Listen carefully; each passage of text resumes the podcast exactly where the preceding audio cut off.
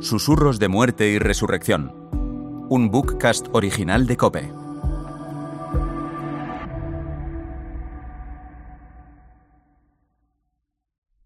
Segundo susurro.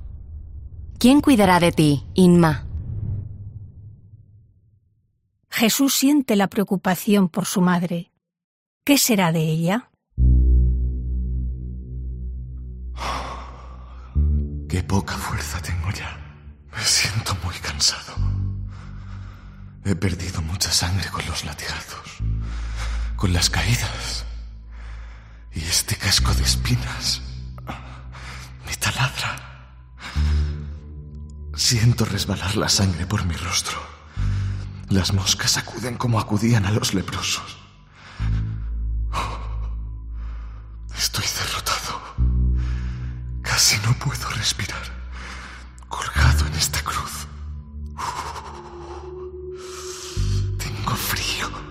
Un frío terrible y al momento un calor ardiente.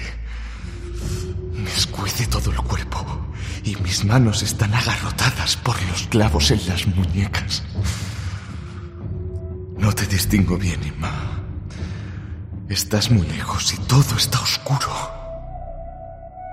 Sigue este humo. ¿Quién cuidará de ti, Inma? Te quedas sola, nadie te hará caso.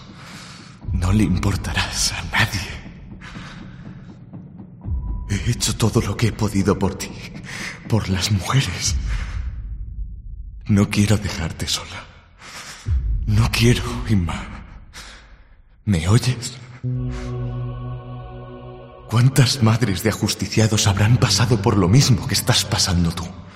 Se condena a muerte a un hijo y los padres también pagan la culpa, señalados de por vida. La madre, si además es viuda, quedará abandonada a su suerte. Me estoy acercando al final. Casi no puedo coger aire. Cada vez hay más oscuridad, más humo. Y más. ¿Me ves? ¿Me ves? Yo a ti no. Te siento cerca, aunque estás lejos.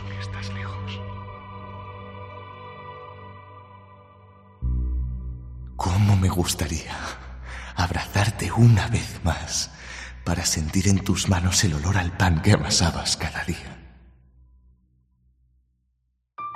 Una madre sufriendo junto a un hijo que muere. Un hijo sufriendo porque sabe que muere y no quiere dejar sola a su madre. Un Dios hombre a punto de morir. ¿De qué se va a preocupar? De lo que más quiere, de quien le ha dado la vida y se ha ocupado de él. Muchas veces lo más inmediato suele ser la verdad que no vemos. Jesús no se dio a sí mismo más latigazos y golpes de los que ya le dieron los soldados. No se causó más dolor ni le causó más dolor a su madre del que sabía que estaba ya sufriendo. Era un hijo muriendo que sabía que su madre lo veía. Recordaba lo que había vivido con ella, porque nuestro Dios, además de raro, es un Dios de recuerdos, de gratitud, de ternura, de amor.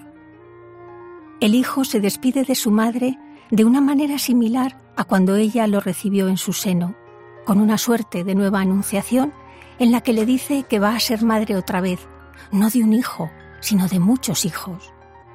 Con lágrimas empezó su vida al nacer, las suyas como las de cualquier niño que libera sus pulmones para respirar, las de su madre de alegría al verlo, como todas las madres.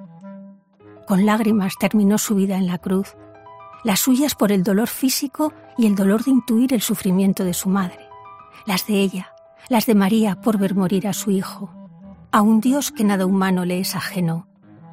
¿Cómo no le iba a preocupar su madre?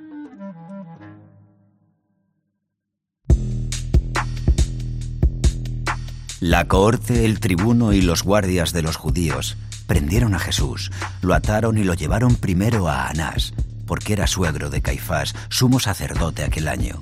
Caifás era el que había dado este consejo a los judíos. Conviene que muera un solo hombre por el pueblo. Simón Pedro y otro discípulo seguían a Jesús. Este discípulo era conocido del sumo sacerdote y entró con Jesús en su palacio, mientras Pedro se quedó fuera a la puerta. Salió el otro discípulo, el conocido del sumo sacerdote. Habló a la portera e hizo entrar a Pedro. La criada dijo entonces a Pedro, ¿No eres tú también de los discípulos de ese hombre? No, no lo soy. Los criados y los guardias habían encendido un brasero porque hacía frío y se calentaban. También Pedro estaba con ellos de pie calentándose. El sumo sacerdote interrogó a Jesús acerca de su doctrina. Yo he hablado abiertamente al mundo.